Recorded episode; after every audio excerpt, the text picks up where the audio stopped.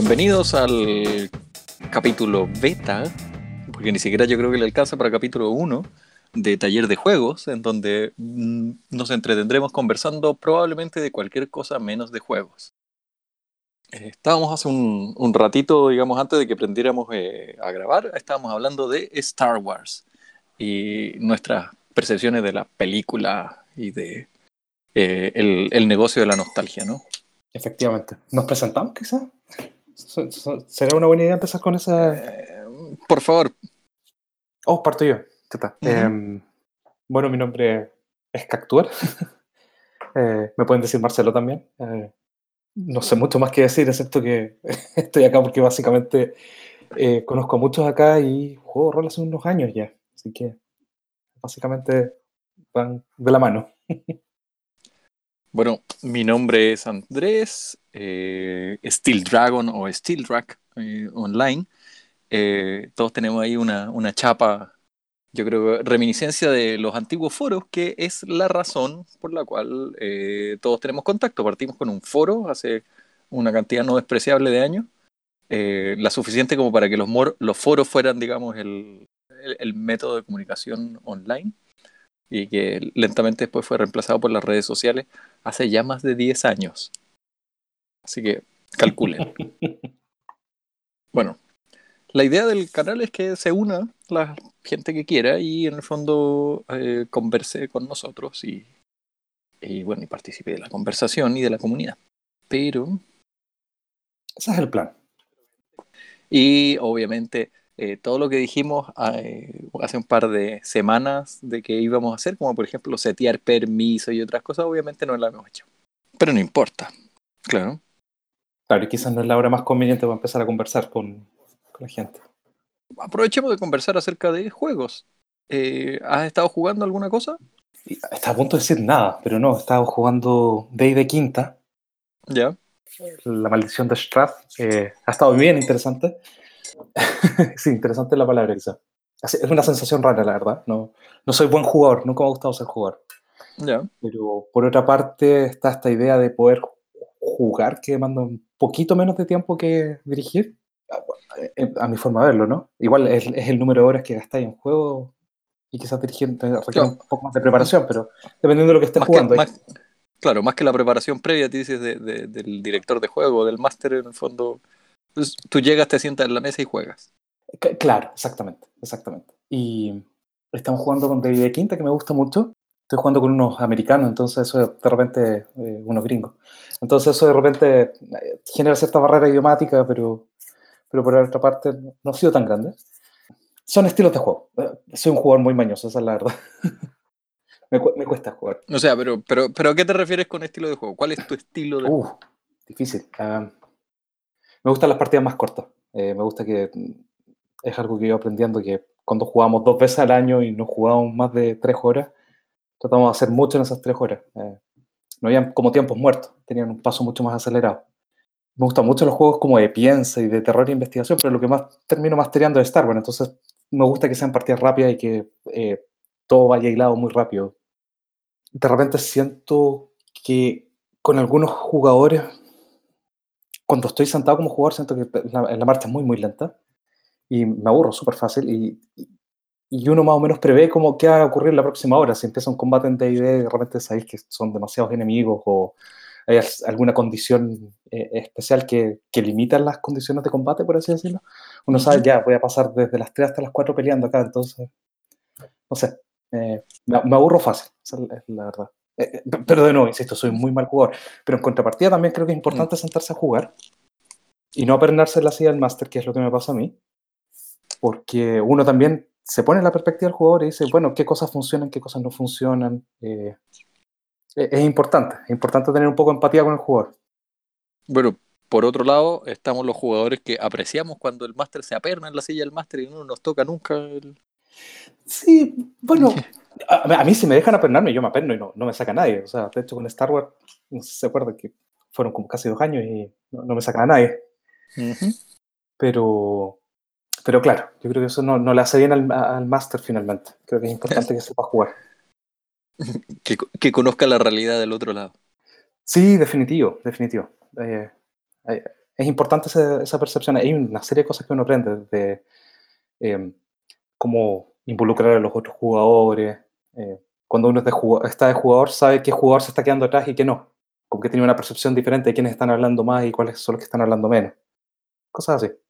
Y eso es lo que he estado jugando. Eh, de quinta, la verdad. He estado leyendo para preparar cosas porque apenas termino unos cursos me gustaría volver a sentarme a la silla del máster hablando de no pernarse, me quiero volver a pernar. Tengo la idea de hacer algo de largo aliento, entonces me, he estado preparando, leyendo un poco libros ahí que tengo olvidados. Que, esa es la otra. Eh, cada vez me cuesta más leer. cada vez me he puesto más flojo para leer. Sí, bueno, pasa. No, y aparte que la vida, pues, y en el fondo y uno, de repente las obligaciones implican leer mucho. Entonces como que tu, tu, tu dedicación mental en leer está orientada a los estudios, al trabajo, a lo que sea, y, y no mucho al juego, deja de ser parte de lo, del hobby o de lo lúdico el, el jugar. O sea, el leer. Definitivo, definitivo. Ahí, y ahí, de repente es tan fácil encontrar material. Eh, está el material gratis, está el material que no es gratis, pero aún así llega gratis. Y en general el material de rol está cada vez más...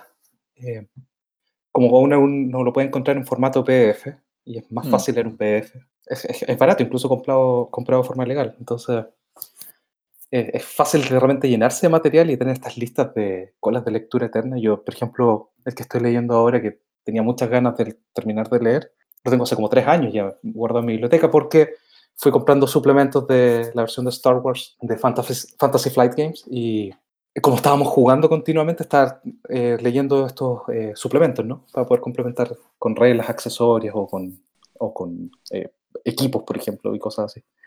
Entonces, esas listas de lectura siempre crecen, nunca se reducen.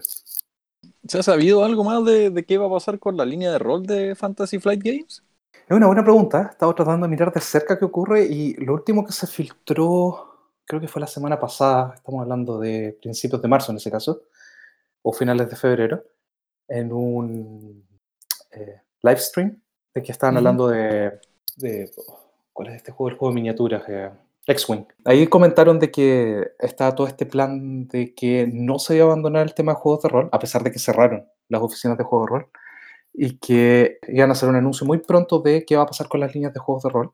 Eso por una parte. Por otra parte... Eso quiere decir que en un próximo capítulo podríamos tener las noticias. en un próximo capítulo podríamos tener las noticias, sería ideal. Y en otra parte, hay, hay, libros que están proyectados que van a salir luego. Eh, esta semana, bueno, ya salió en realidad. A mí me debería llegar la otra semana. Es el último libro anunciado, que es el de La Guía de Naves. Ya. De. Para, creo que Leyenda de los Cinco Niños, que vienen dos libros, o uno, no me acuerdo bien. No, bueno, esperemos que salgan las cosas que tienen que salir. Cada vez que miro mi biblioteca, echo de menos el, el libro de los Recompensa también de, esa campaña, bueno, porque como ya pueden imaginar, con, con Marcelo nos conocemos, eh, él era el máster de una campaña de rol en donde yo jugaba con un droid de casa recompensa. Y nos quedó, nos quedaron historias pendientes ahí. Me, gustaría volver al universo. Me, me, pasaba, me pasó también un rato que, que en el fondo que sentía que, que los personajes ya estaban como que mecánicamente muy redonditos, así que en el fondo jugamos casi dos años con los personajes, entonces era como que ya habían tenido suficiente aventura, habían ganado suficiente experiencia, entonces como que ya era así como que a los personajes les quedaba poco donde crecer, les quedaban historias donde que contar, pero no, no sé qué, qué, más, ya no se me ocurría qué más podían crecer, a, menos que en el fondo se dedicaran a, sí, a, voy a armar mi propia agencia de casa recompensa, voy a tener eh, underlings, voy a hacer, eh, me voy a dedicar, no sé, a jefe de la mafia, alguna cosa digamos, en el fondo, lo mismo que le pasa a las campañas de D&D, digamos, cuando los personajes así como, hola, tengo personaje nivel 15, ¿qué hago ahora? Esa era un poco mi sensación con, con, con mi personaje de, de Star Wars en, en, ese minuto, era así como, mecánicamente ya está, ya no sé para dónde va a crecer, mecánicamente, digamos, historia había para dónde crecer, pero mecánicamente era como que, que sentía que había tocado un poquito techo. Eso es un muy buen punto. Eh, eh, es, complejo. De repente yo la otra silla lo veía como que les quedaba muchísimo, ¿no? No había nadie que tuviera estas habilidades últimas que existen en este juego, que es cuando uno completa el árbol de talentos de una carrera. Ah, sí, pues. De una especialidad en realidad. Están estas habilidades que son carísimas de comprar y son carísimas de especificar y son las que básicamente terminan rompiendo el juego. O sea, en ese juego eh, pasa mucho con los juegos de repartición de puntos, ¿no? Mm. Es muy difícil. Sí. A diferencia de un juego con niveles, es muy difícil decir, estoy llegando al final de la carrera de mi personaje, o estoy en la mitad, o estoy recién partiendo, ¿no? Es muy difícil hacer ese assessment con, con repartiendo puntos de experiencia porque no hay un límite de puntos de experiencia, ¿no? Claro. Me pasa que, bueno, que mi, mi trasfondo son, tiene que ver con... Eh, me gustan las mecánicas, digamos. Cuando tengo... Esta, hay un, un min-maxer en mí.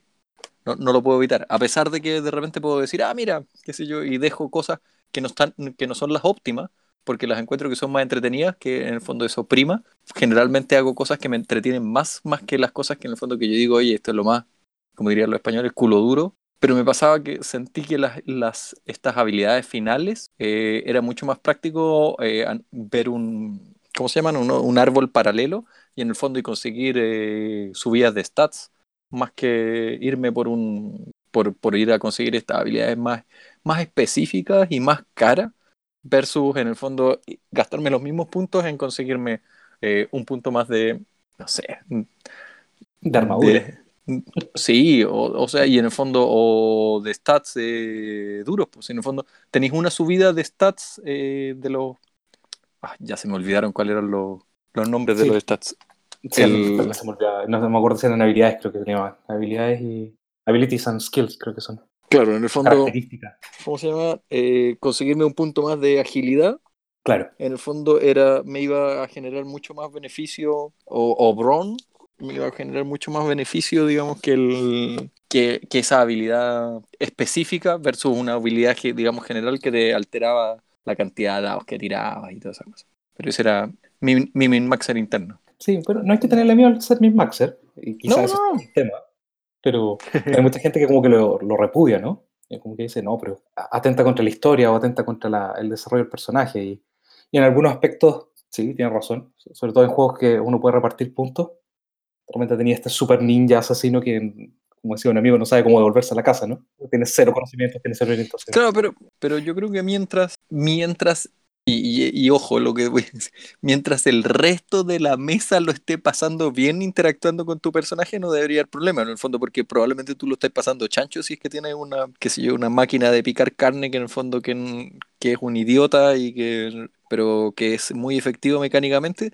Si el resto de la mesa está ok con eso, yo no le veo mucho problema. Cuando el resto de la mesa así como, ah, no, Ahí empezó, le toca el turno a fulanito, así que me voy a ir a hacer un café y vuelvo porque, y probablemente el, encuentro sea irrelevante porque tiene todo así como ajustado para que, para que él lo pueda hacer todo. Ahí yo encuentro que, que hiciste mal la pega nomás. O sea, en el fondo, eh, hiciste mal tu pega de jugador, porque para eso mejor jugáis solo y juega, no sé, videojuego. Sí, de hecho, estoy, estoy, de acuerdo contigo en ese punto y, y, exactamente va cómo va la dinámica a la mesa y va también incluso en estos juegos más narrativos o juegos donde es menos sistema y es más el tipo de personaje. Existe también el arquetipo del personaje que es como el especialista, ¿no?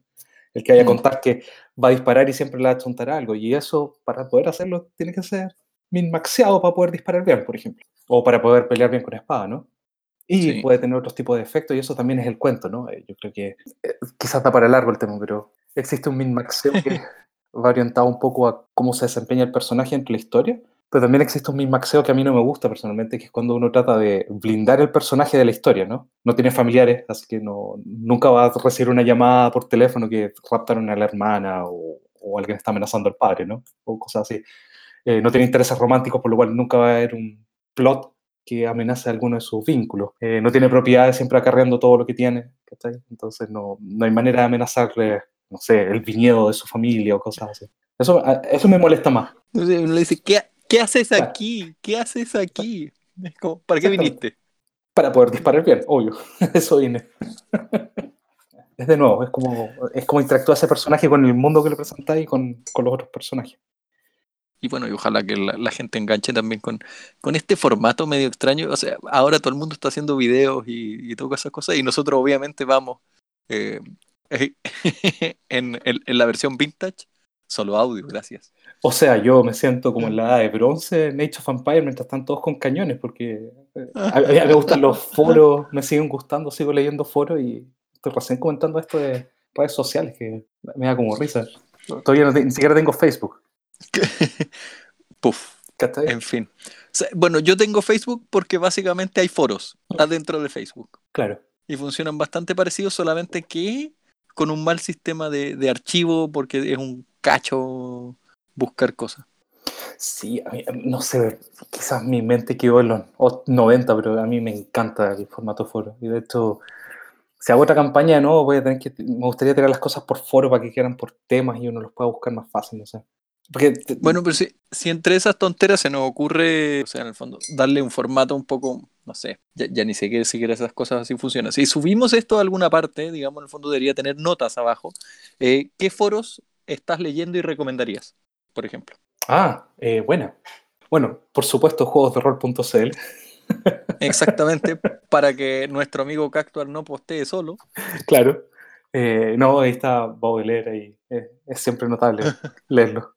Foros, la verdad, bueno, cada vez menos, pero eh, depende. O sea, por juegos he estado viendo mucho el de Fantasy Flight Games, en particular, que es un poco honrado buscar ahí porque está dividido por, por línea de juego, ¿no? Son tres juegos en este minuto. Eh, está Age of Rebellion, eh, Age of the Empire y Force and Destiny. Ah, o sea, dentro del Star Wars está dividido en tres. En tres foros y cada foro tiene su foro de Master o, un subforo de repente para la caja de inicio, que antes lo tenían en foros separados, entonces eran seis temas diferentes o seis subforos diferentes, era un cacho buscar información. Ahí el que estoy leyendo siempre es el de Age of the Empire, porque si ves el número de post es el que tiene como el triple de Age of Rebellion y tiene como el doble de Force and Destiny, o sea, van todos los temas ahí. Es que, bueno, yo insisto, o sea, mi idea es que Age of the Empire es mucho más jugable que los otros, o sea, digamos, mucho más atractivo como juego, tenéis más cancha, podéis hacer más cosas. Sí, la, verdad es que estoy de acuerdo contigo. Eh, mucha gente lo encontró que era muy novedoso también. A, mí me pasa que mi campaña más larga de Star Wars fue justamente una campaña que no era ni rebeldes ni imperiales, era un grupo, eran dos mercenarios nomás. Entonces, para, para mí es muy natural dirigir ahí, pero hay mucha gente que le pareció que es muy novedoso y, y efectivo, tenía esa libertad de hacer lo que quiera. O sea, la, la verdad, o sea, cuando yo vi que salió, no sé si tú recuerdas que antes eh, Fantasy Flight tenía como la licencia de los juegos de Warhammer 40.000. Claro. Y, y en el fondo en algún minuto pierden la licencia, cierran esos juegos y sacan Age of the Empire, que era como el equivalente a... A Rogue Trader. ¿Cómo se llamaban esto? A Rogue Trader, uh -huh. porque tenías una nave, tienes como las mismas mecánicas de campaña, ni, si, ni si, no, no son las mismas mecánicas de, de tirar dados. Pero sí son las mismas mecánicas de, de cómo armar una campaña y un grupo cohesivo. Así que tenía, porque en, Rogue Trader estaban todos arriba de una nave y en el fondo se preocupaban de comerciar en los bordes del imperio de 40.000 en donde eh, movían tecnología, eh, tecnología alienígena y se enfrentaban a cosas que, que nadie había visto y habían criminales y habían etcétera, etcétera, todo un medio ambiente. Después había otro juego de la Guardia Imperial que adivina, funciona bastante parecido a Age of Rebellion, y después había otro que, eh, si seguimos esa analogía, está Death Watch, que era en el fondo de los marines espaciales, que son los que tienen poderes, super no sé qué, bla, bla, bla, bla, bla, y eran como los Calza Force and Destiny. Entonces siempre así como que lo vi que fue un, tenemos esta idea, así como, porque hicimos varios juegos y vamos a hacer tres juegos de nuevo igual. Fue como un raskin. Sí, sí, pero en el fondo con el sistema de los dados y esas cosas, así como que me ganaron el tiro rápidamente. Sí, a, a, mí, de hecho, cuando escuché que iban a sacar tres libros y que iban a usar dados especiales, dije, es que, pero ni por si acaso, onda, todo no para mí. ¿Por qué tres libros si podéis tenerlo todo en uno y por qué dados especiales si tenéis el típico poliedro de siempre? ¿cachai? Para mí, el Star Wars favorito, y de hecho hasta la fecha sigue siendo mi favorito, el D6, la primera edición, no la segunda. Yeah. Y cuando supe esto, no, ni por si acaso. Y, y fue con, justamente cuando jugué contigo, con Tamara y con, con Filupa. Ahí quedé, pero encantadísimo con el sistema. enamorado. Pero nos. Ah, y masterió Filupa. Sí. Perfecto. Lo que pasa es que, bueno, ese fue así como de las cosas así muy bacanes. Fuimos, eh, el 2012 estábamos en GenCon con Tamara. Eh, viajamos para allá. Compramos la versión beta, en donde venían stickers para tus dados. Eh, y en el fondo te enchufaban un libro, o sea, un manual como por 20 dólares, donde decían, pruebe Star Wars, aquí viene. Y ese fue lo que probamos con Filupa y, y nos gustó, o sea, a mí me gustó muchísimo. Muchísimo, a mí también. De hecho, yo no, o sea, mirándolo fuera de juego cuando me lo presentaron, yo dije, jamás, por ningún motivo. Pero el juego está muy bien hecho, está, es muy entretenido. Sí, aparte siento que renovaron arte, renovaron temática, muy, muy, muy bien. Sí, no, quedó muy, muy bien armado. Eh, eh, bastante sólidos por sí mismo cada sistema.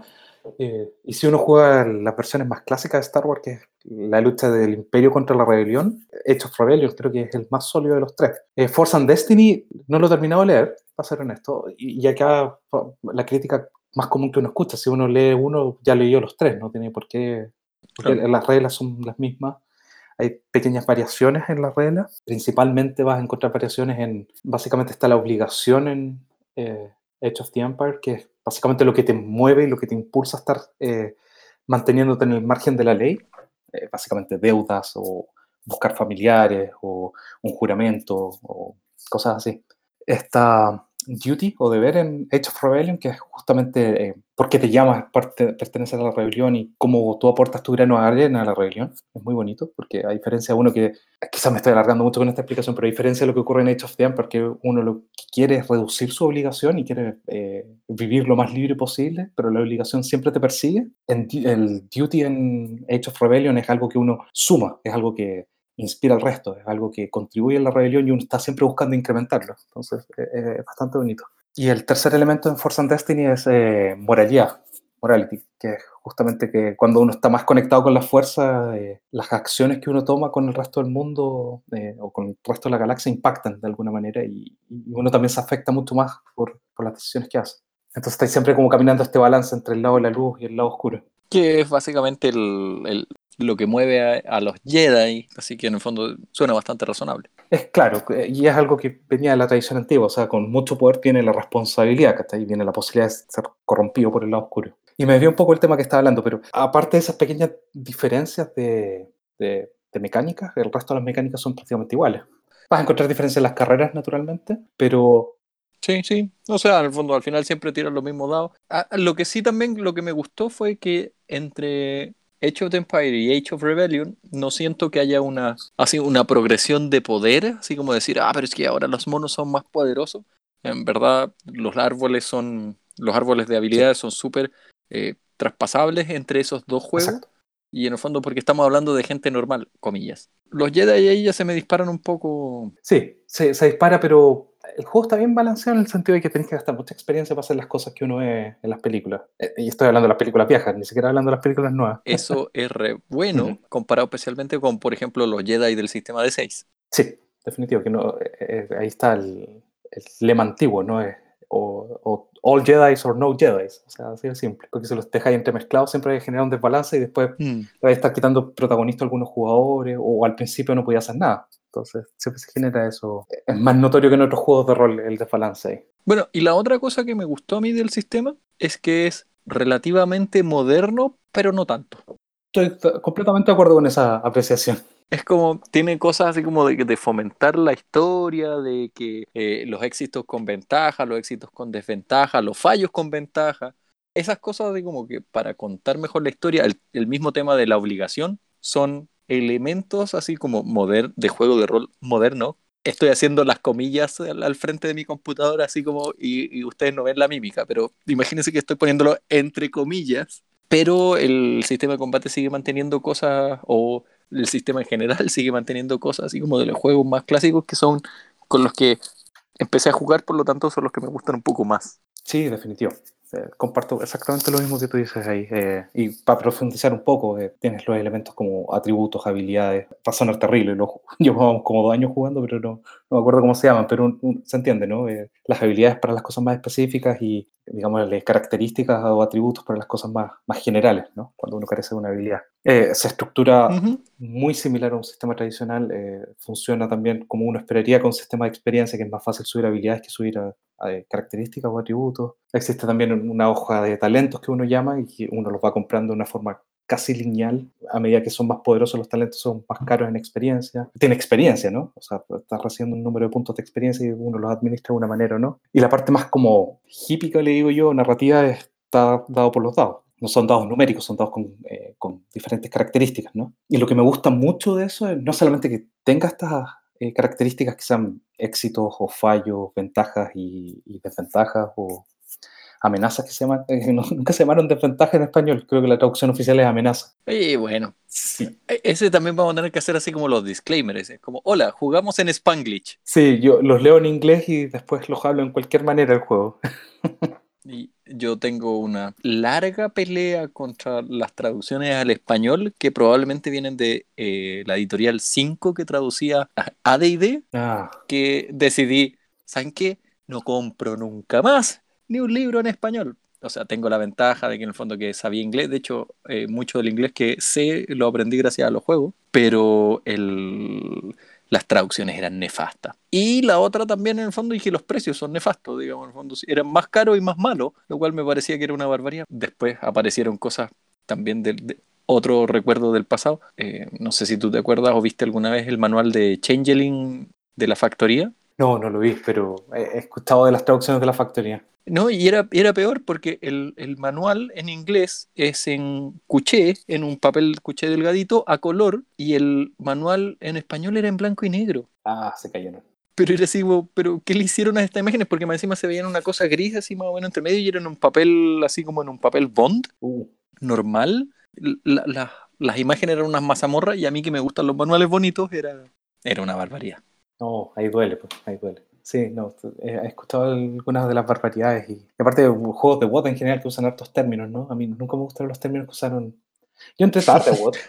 Acá me estoy cambiando de tema, no, pero yo, yo entré súper tarde, estaba como en el 2005, 2006. Está- igual, más de 10 años, pero, pero yo entré para la segunda edición de WOT, cuando todavía era White Wolf, ¿no? Sí, Después claro. Vendieron, se compraron, se recompraron y se revendieron y ahora ya, yo ya perdí el pasto. O sea, pero 2006 ya, ya eso ya debe haber sido revisada, que era que es como la, es la tercera. No, claro, yo entré con, con el juego más infame de, del- del- de la edición más infame, ¿no? Que esta era New World, que le llamaron, ¿no? Y después no- Ah, yo entré con New World, entré Uf. con eh, Mage the Awakening, o sea, para todos los que eran fan de Mage eh, de Ascension, eh, era, pero esto era una herejía. En serio yo pensé que tú habías partido con Mago la Ascensión así, pero de una. No, para nada. Y de hecho, para mí la pelea eterna ha sido siempre, bueno, ¿por qué estés jugando esa mierda? ¿Por qué no estés jugando Ascensión? Y yo digo, pero loco, a mí me gustó este. Y básicamente me gustó este juego porque entré con ese juego, ¿no? Y fue bien divertido. Bueno, eh, eh, eh, es, es exactamente lo mismo que estábamos hablando antes de que empezáramos a grabar acerca de las trilogías, que la gente ya está empezando a tener esa nostalgia por la trilogía, la primera de las precuelas de Star Wars, Claro. y es como, ¿Por qué? es como, ¿por qué? Bueno, porque esa es la, como la que recuerdo de mi infancia o de cuando chico que la fui a ver al cine, y es como, pero, pero, pero, pero, Pero habiendo algo mucho mejor, ¿por qué? Claro, obvio. Yo jugué Ascensión y de hecho jugué Ascensión, eh, esto me pasó cuando fui a, a Alemania y dije, ¿sabes qué? Me gusta este juego mago y estaba entre Ars Magica, que estaba creo que la cuarta edición en esa época, ¿ya? y de repente escuché que en unos meses más iban a sacar una segunda edición de todas las líneas y dije, ah, esto suena tremendo, pues, entonces me espero un poco. Y salió El Despertar, ¿no? Awakening, y dije, oh, qué fantástico. Y lo compré y de ahí caché que se generó como un gran cisma que yo nunca lo entendí, por supuesto, entre los que seguían las ediciones antiguas y esta nueva edición que les venía a romper el, el lore, les venía a romper todo, eh, las reglas también. Y en todo caso, yo entiendo, entiendo, digamos, el problema en el que estaban, porque eh, esto era Pedrito y Lobo. En el fondo, los tipos venían diciendo que se venía el, el fin del mundo, o sea, y eh, durante 10 años, en el fondo, eventualmente tenía que llegar, pues si no, era nadie les va a creer. ¿Quién va? Claro, sí, pues se desarma ahí. Porque estaba hablando de Awakening, me perdí un poco, pero, pero sí, ese fue un juego que, que, que- partí, uno de los pocos juegos que compré en principio. Yo yo no era comprón de juegos antes. Ese como mi tercer, tercer juego de rol, yo creo. En una ventana de como de 10 años o más incluso. No, yo, es, es- bueno, yo soy ama- amante de los objetos, o sea, digamos, en el fondo, el, el objeto libro siempre, siempre me ha gustado. Actualmente es un problema porque, bueno, tú conoces a Tamara, los dos jugamos, los dos nos gustan los libros, y este es un desastre la cantidad de libros que podemos juntar. Pero es envidiable la cantidad de libros que tienen. Yo a, a los últimos años más me puse más, eh, empecé a tener más liquidez también, pero, pero, pero me, empezó- me puse más obsesivo, ¿no? Y de hecho fue con Mago que empecé justamente a coleccionar los libros. Y mientras todos me decían, ¿por qué no te cambias de Ascensión y cosas así? Yo iba coleccionando los libros de Despertar, que le, le tengo un cariño especial. Pero de nuevo, es como uno parte.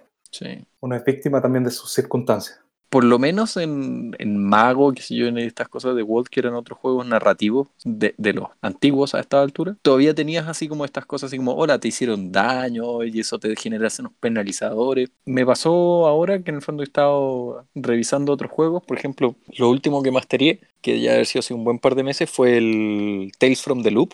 ¿Verdad que me contaste? Sí. Y andaba con ganas de masterear otra cosa que se llama eh, The Spire. Ah, Y resulta que no, es como que no hay, daño, no hay combate, no hay, o sea, como que me falta esa otra parte. Es súper raro, pero en el fondo es como, hola, me falta una cosa, así como, no es que, la, no es que las acciones de los jugadores no tengan consecuencias, sino que simplemente el juego no está orientado a, a llevar una, una, contabilidad de cuánto daño me hicieron, en el fondo, hola, tengo posibilidades de morir, o qué sé yo. Eh, no, esto es como, como que siento que no está orientado hacia eso y fue así como, espérate, tengo que repensar todo cómo oriento el conflicto de los jugadores en la mesa para esto. Y, es, y, va un poco en contra de mis expectativas y, también, pues en el fondo tendría que analizar cuáles son las expectativas de los jugadores también. Eso es un tema súper interesante, pero sí, eh, creo que la primera vez que me enfrenté a algo parecido fue con, con Fate, con Spirit of the Century. Ah, que es justamente un sistema que no está enfocado a combate, aunque tiene reglas de combate, pero son similares a las reglas de las otras habilidades. Y tanto combate como las otras habilidades tienen los mismos como riesgos o beneficios. Y, y, el tono de ese juego en particular no es como que puedas morir en combate, que hay fuera de combate, pero donde Indiana Jones se cae al acantilado con el tanque, pero después vuelve, ¿no? Nunca se murió. Es, raro. Bueno, viene, aquí uno podría argumentar que viene de la tradición más antigua, ¿no? De como parte de ID, como parte de los primeros juegos de rol. El tema de que hay un recurso limitado que son tus puntos de golpes que está ahí. Está esta amenaza constante que te pueden eliminar del juego y te, roban de todas tus decisiones, ¿no? Si te sacan de juego. Ah, bueno, pero eh, en, yéndonos así como hacia el otro lado, eh, nos, eh, nos estamos juntando los lunes y estamos jugando, o sea, y el plan es jugar una cosa que se llama Rangers of the Shadow Deep.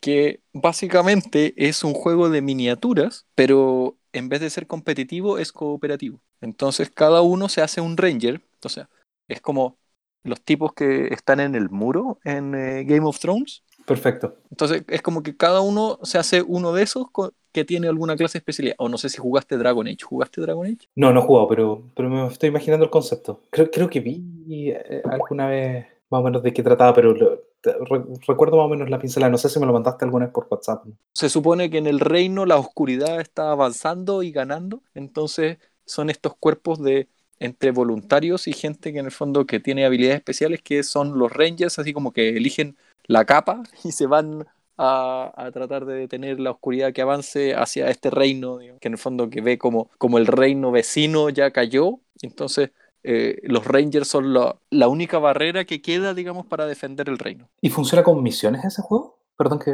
te interrumpa, pero es con misiones con y, y viene con un preset de, de miniaturas de cómo te van a atacar en un escenario? Lo que pasa es que viene con una campaña, con aventura. Pero si tú juegas solo, porque tiene para jugar solo, en el fondo te generas tu Ranger y te generas 8 aliados. O sea, tenés una cantidad de puntos que puedes gastar en aliados y que en el fondo van a ser entre 5 y 8. Bueno. Pero por cada otro jugador que haya en la mesa, esa cantidad de aliados se va reduciendo. Y por ejemplo, como vamos a jugar 4 porque se suma otro amigo, yo pasé, digamos, pasáis de tener esa pool de 5 u 8 figuras que en el fondo que podríais sumar a tener una. Perfecto. Y, me alcanza para un mastín. Así que en el fondo me armé una clérigo bueno. O sea, porque elegí una miniatura, así que me elegí una clérigo y va con su perro de, guerra. Necesario para protegerse melee. ¿Cachai? Entonces, y estos son mis dos, mis dos figuritas. Entonces, otro fue, agarró y se armó un ranger que en el fondo que para todos los efectos del caso es ninja porque su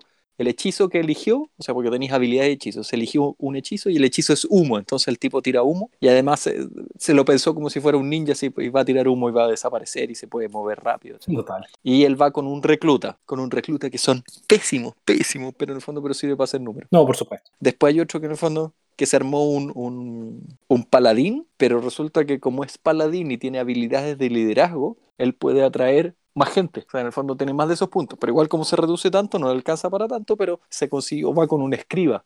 ¿Cachai? Que en el fondo que le sirve para eh, interpretar documentos arcanos y otras cosas. Para combate no sirve nada, pero para eso él es tanque. Claro. Eh, pero va con un, un, tipo que en el fondo que le, va a poder leer las paredes y decirle, ah, mira, eh, la puerta dice que apretes ese botón para abrir la puerta y que ese es una, la muerte segura. Perfecto. Ah, pero qué buena. Me, me gusta que haya variedad en, en habilidades o en acciones básicamente te haces un personaje, así como si fuera de, de idea, o sea, dentro de este sistema, para jugar los escenarios que vienen hechos. Y en el fondo, el primero va a ser contra esqueletos y ratones, y así vamos a ir subiendo de experiencia y de habilidades y cosas que podemos hacer. Y va ganando experiencia, qué yo. Entonces la idea es jugar las campañas y después, obviamente, hay libritos extra con campañas adicionales. Pero, ¿cachai? Que es como el otro extremo de, de, de estos otros juegos ultra narrativos en donde el combate la verdad es que no importa nada y es como una cosa que pasa, es un conflicto más versus el otro que está orientado básicamente a ir a pegarle a los ratones y a los zombies. Claro. Eh, y es interesante eso, porque la historia que se va a contar va a ser justamente en base a, a- a lo que ocurra en el combate. Eh, eh, va a ser el motor de las historias, ¿no? Probablemente no va a haber interacción con personajes no jugadores, no hay interacción con un máster que les va a interpretar personajes no jugadores o... No, hay interacción social, o sea, la interacción social que pasa es cuando vuelves al pueblo y quieres ir a comprar equipo, vender equipo, hay como una fase de, mantenimiento entre misiones donde uno puede equiparse, pedir equipo, aparte que en el fondo que las heridas que tienes tienen consecuencias, puedes terminar cojo, tuerto, Eso, es que, eh, eh, eh, eso que estáis apuntando todo es súper interesante porque uno po- podría argumentar acá, eh, pensando un poco cómo funcionan los, la- los juegos más de la vieja escuela, ¿no? O, o- o los primeros juegos de rol, que la historia nace justamente con estas cuestiones que uno no, no escribe, no hay un máster escribiéndolas de hecho. De hecho, aquí no hay un máster, ¿no? Pero van a haber eventos y van a haber combates y van a salir anécdotas de esos combates y van a haber anécdotas de, no sé, pues no sé si será randomizado los tesoros o no, pero de repente si encontraste una espada mágica o no, Sí, pues son, son randomizados los... Todo, todas estas cosas son randomizadas después, pero en el fondo da un... Y eso es lo que va a ser la historia. la historia va a ser justamente ustedes hablando de esas cosas que ocurrieron. Sí, pues, y claramente, por lo menos, que si, si lo habláramos en inglés, scratch and itch. Me, me- me- me hace... Eso. Me, me quita la necesidad así como de, hola, quiero jugar esto y de- en este estilo. Como lo que me está pasando a mí con de, de Quinta, que como te contaba la otra vez, no, no estoy 100% a bordo, pero por otra parte está cumpliendo una función ahí especial. No, no, no estamos muy convencidos, pero... Claro, pero cu- cumple una función que no, no, no veo cómo satisfacerla de otra manera, ¿no? Que jugar esta aventura. nunca he podido jugar la, la aventura tradicional de Ravenloft y esta es una posi- posibilidad de jugarla, y de nuevo, con un guardados que me encanta. Y y les llamo guardados que no les voy a llamar Ranger o Explorador. Ah, y de esas otras cosas absurdas, el, y el, este juego que te digo, el Rangers of the Shadow Deep, era, fue una publicación eh, independiente del autor. Ah, notable. El autor así como lo tiró por eh, Drive-Thru RPG y era print on demand y ahora acaba de salir eh, una... Ah, buena. Armaron una versión deluxe que la sacó Modifius. Modifius dijo, oye, vení, vení, parece que me gustó tu, tu... Porque tiene ese approach así como medio clásico y, y- y en el fondo, pero claramente hay un, hay un mercado de gente que quiere jugar esa cosa. O sea, y en el fondo es como, Claro. tengo que preparar solamente una figurita. No, y, y, o sea, si, si hablamos de mercado voy a encontrarte todo, pero no, no- no me parece para nada raro eh, un formato de juego de miniaturas de esa manera. A mí no me gustan mucho los juegos competitivos. No. Aparte que soy picado para jugar, no, no soy bueno para jugar en competitivo. Pero viste, y este es cooperativo. Es claro, pues, puedo entender el, el- el- nicho de alguien que quiera jugar un juego cooperativo, que emule un poco el tema de eh, una parte enfrentándose a diferentes situaciones. Me hace mucho sentido eso. Bueno, cerremos ahora. Agradecemos a, a la gente que nos escuchó vía Ramp, que estuvo en algún minuto eh, en el canal eh, eh, lurkeando. Sí, O puede haber sido su, su propio bot de control a esta altura. No descarto nada. Y, y- a, y a los escuchas futuros también, en el fondo, que van a escuchar esto a lo mejor pregrabado, también se- les agradezco ahí su preferencia y su presencia. eso, muchas gracias. Y nos veremos la, la próxima vez. Ujú. Ténganle fe. que no debería ser, claro, que no debería ser tan, tan, tan, tan lejos. Con más gente la próxima. Idealmente. Ya pues, nos vemos. Chao, chao. Chao, chao.